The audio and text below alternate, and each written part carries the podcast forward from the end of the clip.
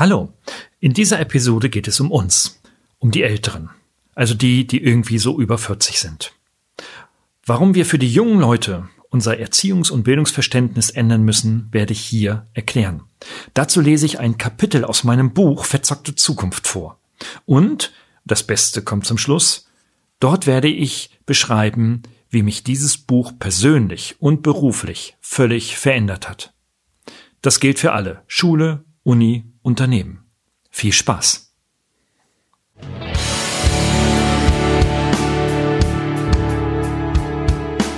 Suchen Sie nach digitalen Strategien für Ihr Unternehmen? Glauben Sie, dass Internet Ihre Kinder schlau macht? Suchen Sie Rat für die Führung unserer jungen Digitalgeneration? Profcast, der Podcast für den verantwortungsvollen und garantiert erfolgreichen Einsatz von digitalen Medien und ihrer Nutzer. Für Unternehmer, Führungskräfte und Mitarbeiter von Professor Gerald Lemke. Profitieren Sie von seinen Praxiserfahrungen in der digitalen Welt und holen Sie sich wertvolle Tipps aus erster Hand. Und nun viel Spaß mit Ihrem Digitalprofessor, Professor Gerald Lemke.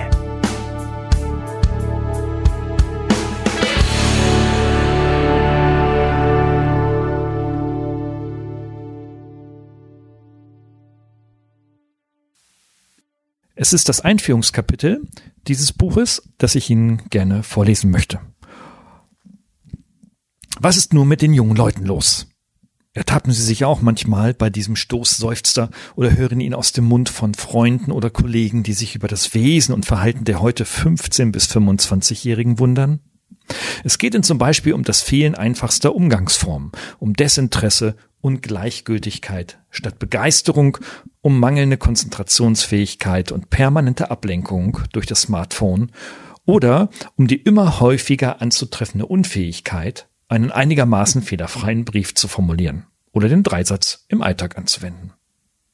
Man ist irritiert über die Angepasstheit, den Materialismus und den fehlenden Rebellionsgeist der Generation der Millennials oder umgekehrt über fehlenden Ehrgeiz und unterentwickelte traditionelle Tugenden. Und man ereifert sich über die große Rolle, die Freizeit und Spaß bei den jungen Leuten spielen, die doch am Anfang ihrer Karriere stehen oder zumindest stehen sollten. Wahrscheinlich haben sie angesichts solcher Klagen auch schon oft gedacht, hm, dieses Nörgen über die Jugend von heute und ihre Defizite gab es doch schon immer, und als ich jung war, haben meine Eltern und Großeltern genauso gesprochen. Da ist sicher etwas dran. Denn schon Sokrates soll über fehlende Bildung und Manieren in der jungen Generation geklagt haben. Zitat. Die Jugend liebt heutzutage den Luxus. Sie hat schlechte Manieren, verachtet die Autorität, hat keinen Respekt vor älteren Leuten und schwatzt, wo sie arbeiten soll. Die jungen Leute stehen nicht mehr auf, wenn Ältere das Zimmer betreten. Sie widersprechen ihren Eltern, schwadronieren in der Gesellschaft, verschlingen bei Tisch die Süßspeisen, legen die Beine übereinander und, last but not least, tyrannisieren ihre Lehrer. Zitat Ende. Auch wenn manches merkwürdig klingt, so jammerten die Alten eben schon immer über die Jugend und besonders gerne kritisiert die Elterngeneration ein Verhalten, das sie selbst ebenfalls an den Tag gelegt hat. Sogar Eltern, die im nostalgischen Rückblick gerne mit ihren ersten Sauf-, Rauch- und Sexerfahrungen prahlen, tadeln ihre Kinder, wenn diese dieselben Erfahrungen machen. Kann man es also dabei belassen, das alles als Geschwätz älterer Leute abzutun, die sich für unersetzlich halten und die den defizitorientierten Blick fertiger Erwachsener auf zwangsläufig unfertige Jugendliche haben? Bis ich vor zwölf Jahren als Professor an der Hochschule in Mannheim anfing, hätte ich das vermutlich exakt so gesehen und dieses Buch bald wieder zugeklappt. Mittlerweile habe ich dazu aber leider eine andere Meinung, denn ich erlebe täglich, wie orientierungslos manche meiner Studenten und Studentinnen durchs Leben stolpern, wie wenig soziale Kompetenzen sie haben und wie sie an einfachsten Aufgaben scheitern, bei denen sie das eingepaukte Wissen in eigenen Worten wiedergeben oder anwenden müssten. Und ich stehe im regelmäßigen Kontakt zu vielen Unternehmen und spüre deren Sorge und Ratlosigkeit. Wer sind diese jungen Menschen, auf die wir, die Unternehmen und die Gesellschaft in Zukunft angewiesen sind? Welches sind ihre Fähigkeiten? Warum scheuen sie Verantwortung? Und wo ist ihr Antrieb anzupacken und in Führungspositionen etwas zu verändern? Personalvertreter beschweren sich regelmäßig über Defizite im sozialen Verhalten, über unrealistische Vorstellungen, über das Arbeitsverhalten und über die mangelhafte Selbsteinschätzung vieler Berufseinsteiger. Noch viel alarmierender allerdings finde ich, dass die jungen Erwachsenen selbst ihre Defizite nur zu klar sehen. Eine 19-jährige Abiturientin äußerte sich 2019 auf einer Podiumsdiskussion wir sind selbst erschrocken über unser Verhalten. Das Dauerdaddeln und Teilen von Spaßvideos im Internet ist unsere Realität und viele merken nicht mehr, dass sie damit die junge Welt komplett ausblenden. Die Panik kommt ein paar Tage vor dem Abi oder unmittelbar danach, wenn viele einfach nicht wissen, was sie machen sollen, außer YouTuber zu werden. Und eine 26-jährige Bachelor-Absolventin aus einer Mannheimer Werbeagentur bestätigt diese Selbstbeschreibung ihrer Generation. Viele von uns leben in einer Spaßgesellschaft, in der Anstrengung vermieden wird. Wir verbringen einen gehörigen Teil unseres Lebens mit der Suche nach spaßigen Inhalten oder neuen Stellenausschreibungen im Internet. Ich kenne nur wenige in meinem Freundes- und Bekanntenkreis, die tatsächlich für ihren Job an die Grenzen gehen oder sich für gesellschaftliche Themen interessieren. Und wenn, dann sind es oft nur oberflächliche Bekundungen. Wirklich engagieren tut sich niemand, wenn es nicht zu mehr Freizeit oder Work-Life-Balance führt. Anmerkung, solche Zitate stehen natürlich im krassen Widerspruch zu der öffentlichen Wahrnehmung, ähm, in denen wir beobachten können, dass junge Menschen auf die Straßen gehen und äh, mit Greta Thunberg gemeinsam für sich für mehr Ökologie einsetzen. Aber wenn wir genau hinschauen und mal die absoluten Zahlen sehen, reden wir hier von einer von einer ja signifikanten Minderheit, die sich aus der Masse der jungen Generation tatsächlich engagieren. Ähm, es ist nicht so, dass diese öffentliche Wahrnehmung dazu führt, dass wir über die gesamte Generation, über die gesamte junge Generation sprechen können. Man muss da sehr, sehr genau differenzieren. Aber weiter im Text. Diejenigen, die die Phase der Selbstüberschätzung überwunden haben, dazu weiter und mehr, fragen sich mit großer Verunsicherung, wie fit sie eigentlich sind für eine Zukunft, die ihnen enormes abverlangen wird. Von Digitalisierung über Globalisierung und Demokratiegefährdung bis Klimakatastrophe und Strukturwandel der Wirtschaft. Sie sehen durchaus mit Beklemmung und Sorge, was sie alles nicht können und wie oft ihnen der Antrieb fehlt. Aber warum sind viele junge Menschen so gehemmt in ihrer Leistungsfähigkeit? Was hindert sie daran, ihr Leben in die eigene Hand zu nehmen und sich in unseren Unternehmen und in unserer Gesellschaft aktiv einzubringen, und zwar deutlich mehr, als was wir heute beobachten können? Warum sind die meisten so orientierungslos in einer Welt voller Möglichkeiten? Einige Beobachter machen es sich recht einfach. Sie geben sich damit zufrieden, der jungen Generation charakterliche Schwächen vorzuwerfen. Zitat, ihr kriegt den Arsch nicht hoch, so ein Buch in einem Verlag. Und sie zudem der Wehleidigkeit zu bezichtigen, wo sie doch zwölf Stunden Freizeit am Tag hätten und ununterbrochen nur Spaß suchten. So ein Zitat eines Bildungsforschers. Sie seien wohl erschöpft vom Bummeln, äh, verschöben den Schwerpunkt lässig in Richtung Hängematte oder hätten einfach einen relaxten Umgang mit der Leistungsgesellschaft gefunden. Aber ist es wirklich so simpel? Ich glaube das nicht. Meine These lautet vielmehr, viele junge Erwachsene haben Angst. Und diese Angst haben wir Älteren ihnen eingeimpft. Aus Sorge um Wachstum und Wohlstand verspielen wir natürlich unbeabsichtigt damit die Potenziale unserer Kinder und verzocken ihre Zukunft. Sie sind eingepempert in einer Ökosphäre aufgeblasen mit Angst, mit Angst etwas Falsches zu tun und darum lieber gar nichts zu tun. In unseren Familien dazu ein großes eigenes Kapitel in diesem Buch vor allem in den Schulen und den Universitäten, also dem Bildungssektor, das ist der größte Teil dieses Buches, wird der Keim gelegt und fortwährend genährt für ihre Orientierungslosigkeit und ihre Lethargie.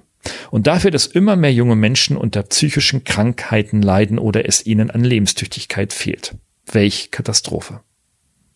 Aber das Bild wäre nicht vollständig, wenn man die Politik und die Wirtschaft außer Acht ließe, wobei sich letztere paradoxerweise gerne über die Resultate des von ihr selbst miterzeugten Drucks beschwert. auch dazu ein eigenes Kapitel in diesem Buch. Ich behaupte, dass die Probleme einer angstgestressten Jugend von ganz anderer Art sind als der in allen früheren Zeitaltern beklagte rebellische Geist und die Unangepasstheit der damaligen Jugend, wenn wir uns in den 60er, 70er Jahren beispielsweise umschauen. Die These, dass wir unsere Kinder einem angsterzeugenden Erziehungs- und Bildungssystem aussetzen, will und werde ich in diesem Buch begründen. Dafür müssen wir tief in die genannten Lebensbereiche Familie, Schule, ähm, Bildung, Hochschulbildung hineinschauen, auch in mein, meine eigene Branche der Hochschulen.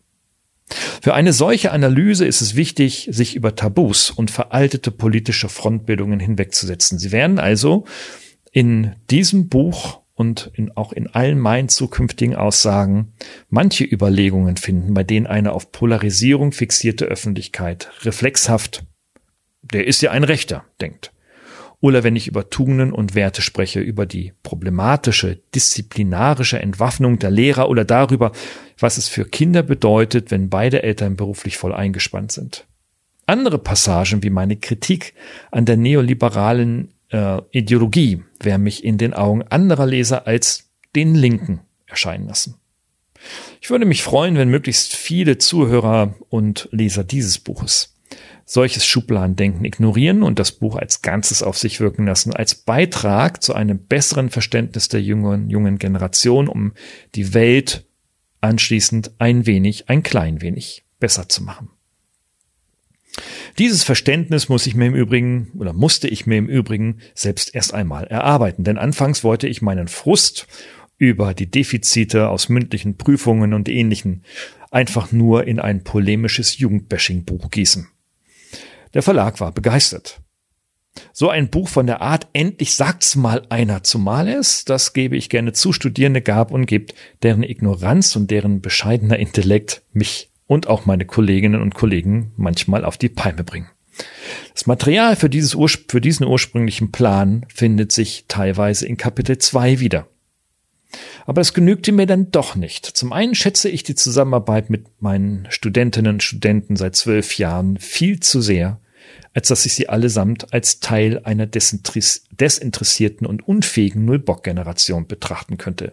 Ich schätze sie und zum anderen wollte ich doch genau wissen, woher die partielle Lebensuntüchtigkeit mancher Jugendlicher kommt und warum das Phänomen sich so schnell ausbreitet. Man schätzt, dass heute etwa ein Fünftel der Deutschen zwischen 11 und 21 Jahren an einer psychischen Störung oder Erkrankung leiden, allein die Hälfte davon unter Angststörungen. Aber auch unter den psychisch einigermaßen stabilen Studentinnen und Studenten begegne ich vielen, denen die Benutzung ihres Verstandes zu riskant erscheint und die sich lieber anpassen als und in diese Unselbstständigkeit verharren. Was setzt sie also so unter Druck, dass sie sich nicht zu selbstbewussten, eigenständig denkenden und handelnden Menschen entwickeln können? Und warum haben viele von uns Älteren so ein mulmiges Gefühl beim Gedanken daran, wer demnächst das Steuer in Gesellschaft und Wirtschaft in die Hand nehmen soll? Meinen vielen Gesprächen stellte ich fest, und je länger ich mit Lehrern, Professoren, Erziehern, Unternehmern, Personalverantwortlichen, aber auch natürlich Studierenden sprach, desto mehr bekam ich ein Gefühl, dass wir in unseren Kindern heute die Wirkung von fast 40 Jahren neoliberaler Ideologie präsentiert bekommen. Ob Eltern, Lehrer oder Dozenten, wir alle haben diese Ideologie längst verinnerlicht. Und die elterliche Erziehung, die Schule und die Uni geben die damit einhergehenden Ängste und Überzeugungen bewusst oder unbewusst an unsere Kinder weiter. Etwa die Ansicht, dass es nur an einem selbst liegt, ob man sich im permanenten Konkurrenzkampf des Lebens durchsetzt und alles erreicht, oder ob man versagt. Natürlich wünscht sich jeder Einzelne, dass seine Kinder trotzdem die Zeit und den Raum bekommen mögen, sich ohne übermäßigen Druck zu freien Menschen zu entwickeln, die vor allem mit Neugier, mit viel mehr Neugier als Angst auf die Welt zu gehen. Auch ich hoffe das für meine mittlerweile zehnjährige Tochter und rede mir gern ein, dass ihr das für gönnen sein wird. Aber Ich bin der Überzeugung, unsere Kinder wachsen in einem System auf, das enormen Druck auf sie ausübt. Und dieser Druck kommt mit Duldung durch Politik und von der Mehrheit der Bürger akzeptiert aus der Wirtschaft. Wenn wir uns also die Ökonomisierung unseres Bildungssystems nicht bewusst machen und uns aktiv dagegen stellen, wird sich nichts ändern. Und letztlich lautet die Frage, die die Generation der heutigen Eltern, Pädagogen, Politiker und Manager sich zu wenig gestellt hat. Tja, wie bildet man denn jetzt eigentlich Persönlichkeit aus? Und warum sind Persönlichkeiten so wichtig für unsere Zukunft? Über welche Defizite bei jungen Menschen müssen wir endlich offen sprechen und wie bekommen wir den allgegenwärtigen Druck aus unserem Bildungssystem heraus, der Erziehung und Persönlichkeitsbildung so massiv erschwert oder ganz verhindert? Was können wir tun, um umzusteuern?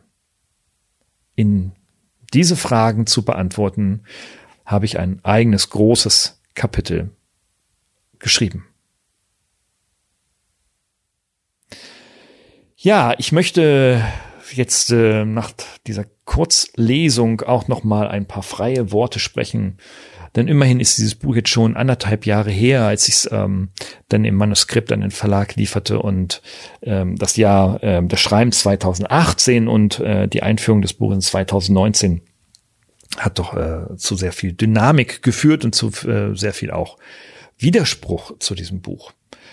Ich möchte, ähm, bevor man sich das Buch vielleicht besorgt, einfach auch sagen, was hat es denn jetzt für mich selber gebracht? Denn es ist ja nicht nur so, dass ich das für meine Leserinnen und meine Leser schreibe und damit natürlich auch hier eine wichtige gesellschaftliche und auch politische Botschaft ähm, kommunizieren möchte. Was hat es für mich gebracht? Ich habe mit dem Schreiben dieses Buches und mit der Diskussion dieses Buches im letzten Jahr einen riesigen eigenen Entwicklungsschritt gemacht. Ich habe gelernt, dass eine einseitige Betrachtung von Menschen, auch gerade eine ganzheitliche Betrachtung, alle Menschen sind gleich, ein unfassbarer Irrtum ist. Das, was wir in der Psychologie, in der Soziologie oder auch ich in meiner Pädagogik seinerzeit studierte äh, und eigentlich natürlich klingt, dass jeder Mensch anders ist, ist mir in der Aufarbeitung unseres Bildungssystems ganz bewusst geworden. Es ist mir vor allem bewusster geworden, dass unser Bildungssystem kein System mehr sein darf. Bildung muss ein ganz individueller Prozess sein und wir müssen für die Zukunft alles und alle Hebel in Bewegung setzen, dass wir individuelle Be äh, Bildung für die einzelnen Menschen ermöglichen. Denn nur so können wir auch junge Menschen und unsere Nachkommen in unser System integrieren. Und damit klären sich dann automatisch nahezu alle Fragen von Bildungsungerechtigkeit, bildungsfernen oder bildungsnahen Schichten. Wir müssen also den Mensch wieder in den unseren pädagogischen und Prozess, in den Bildungsprozess des Einzelnen absolut priorisieren. Wir müssen keine großen Systeme drumherum bauen. Wir müssen auch äh, kein Wirtschaftssystem um die Bildung herum bauen. Wir müssen auch Abstand davon gewinnen, dass Bildung materialistisch oder materialisiert wird als Verwendungszweck für äh, ökonomische oder betriebliche Aufgaben allein. Wir müssen uns auch abwenden, dass Bildung eben längst nicht kein Humboldt, keine Humboldt-Bildung mehr bedeutet als ganzheitliche Persönlichkeitsentwicklung, die mir natürlich auch besonders wichtig ist. Wir müssen das System aufbrechen und wieder auf den Einzelnen zugehen. Und das habe ich auch in meiner eigenen Lehre an der Hochschule ähm, für mich persönlich entwickelt. Ich versuche immer mehr auf den Einzelnen zuzugehen, aber mit einer Konsequenz. Der Arbeitsaufwand hat sich vervielfacht, weil es ist natürlich viel, viel einfacher, sich an eine Hörsaal zu stellen und alle gleichermaßen anzusprechen und nach 90 Minuten die Vorlesung zu beenden und zum Kaffeeautomaten zu, zu laufen, als dann nachher noch auf Einzelne einzugehen, beziehungsweise auch meine gesamte didaktische Form weg von der Frontalvorlesung hin zu einem kleingruppenbasierten Lernen zu gehen anzuwenden. Das ist aufwendig und ich kann Ihnen sagen, für alle, die in diesem Metier unterwegs sind, es lohnt sich. Der Job macht um ein Vielfaches Spaß. Die jungen Leute ähm, akzeptieren mich und mein, mein Team als normale Autoritäten und nicht als Autorität qua Funktion, bloß weil da irgendwie ein Haufen Titel auf der Visit, äh, Visitenkarte stehen. Sie merken, dass sie ernst genommen werden, wertgeschätzt werden und auf Augenhöhe ihre Belange, ihre Bedürfnisse, ihre fachlichen Bedürfnisse natürlich auch, aber auch ihre sozialen Bedürfnisse mit mir und meinem Team besprechen können. Das ist eine riesengroße Geschichte. Ich kann jedem nur ans Herz legen, sich dieses Buch, zumindest all die, die pädagogisch arbeiten und erzieherisch arbeiten, dieses Buch zu Gemüte führen. Es wird ein tierisch runterholen und unfassbar deprimieren und denken, die Welt geht unter. Es ist quasi eine Dystopie, was ich dort aufschreibe. Aber das heißt ja nicht, dass es nicht wahr ist, sondern äh, es ist ein großer Wahrheitsteil äh, in diesem Buch drin. Aber es regt so sehr zum Nachdenken und zur Reflexion an und macht den Handelnden, den pädagogischen Handelnden besser. Es schafft Verständnis auch von Wirtschaftsvertretern, das große Feedback. Und es macht einfach pädagogische Arbeit viel, viel wertvoller ohne Digitalgedöns. Und deswegen möchte ich jedem ans Herz legen, sich diesem Buch zu widmen. Und wenn Sie wollen, äh, wenn ihr wollt, dass ich aus diesem Buch weiter vorlese, sicherlich nicht das ganze Buch, das ist sehr zeitaufwendig, aber wenn ihr wollt, dann schreibt mir Kommentare in die Podcasts, schreibt mir eine E-Mail an hallo at gerald-lemke.de oder ähm, schreibt einen Kommentar ähm, in meinem YouTube-Channel, egal wo. Es gibt überall Möglichkeiten, mit mir Kontakt aufzunehmen. Und gern komme ich da bitte nach und ähm, mache da auch noch ein bisschen mehr, wenn es euch hilft. Ansonsten kann man das Buch in jedem Buchladen bestellen und ähm, käuflich erwerben. Wie auch immer, es ist keine Buchwerbung. Ich möchte das ganz konkret nochmal betonen. Es ist keine Buchwerbung. Es ist mir wichtig, dieses Thema weiter zu platzieren, dieses Thema weiter in die Öffentlichkeit zu tragen, damit wir einen besseren Job für die jungen Leute machen und die jungen Leute besser mit uns klarkommen. Und das lohnt sich doch wohl mit schlappen 20 Euro. Ich wünsche Ihnen eine gute Zeit, viel Spaß und machen Sie weiter so, aber immer ein bisschen besser. Ciao. Hat Ihnen dieser Podcast gefallen? Dann freue ich mich über eine Bewertung oder eine Weiterleitung in Ihrem Netzwerk. Oder abonnieren Sie diesen Podcast zum Beispiel bei iTunes oder registrieren Sie sich für meinen kostenfreien Newsletter.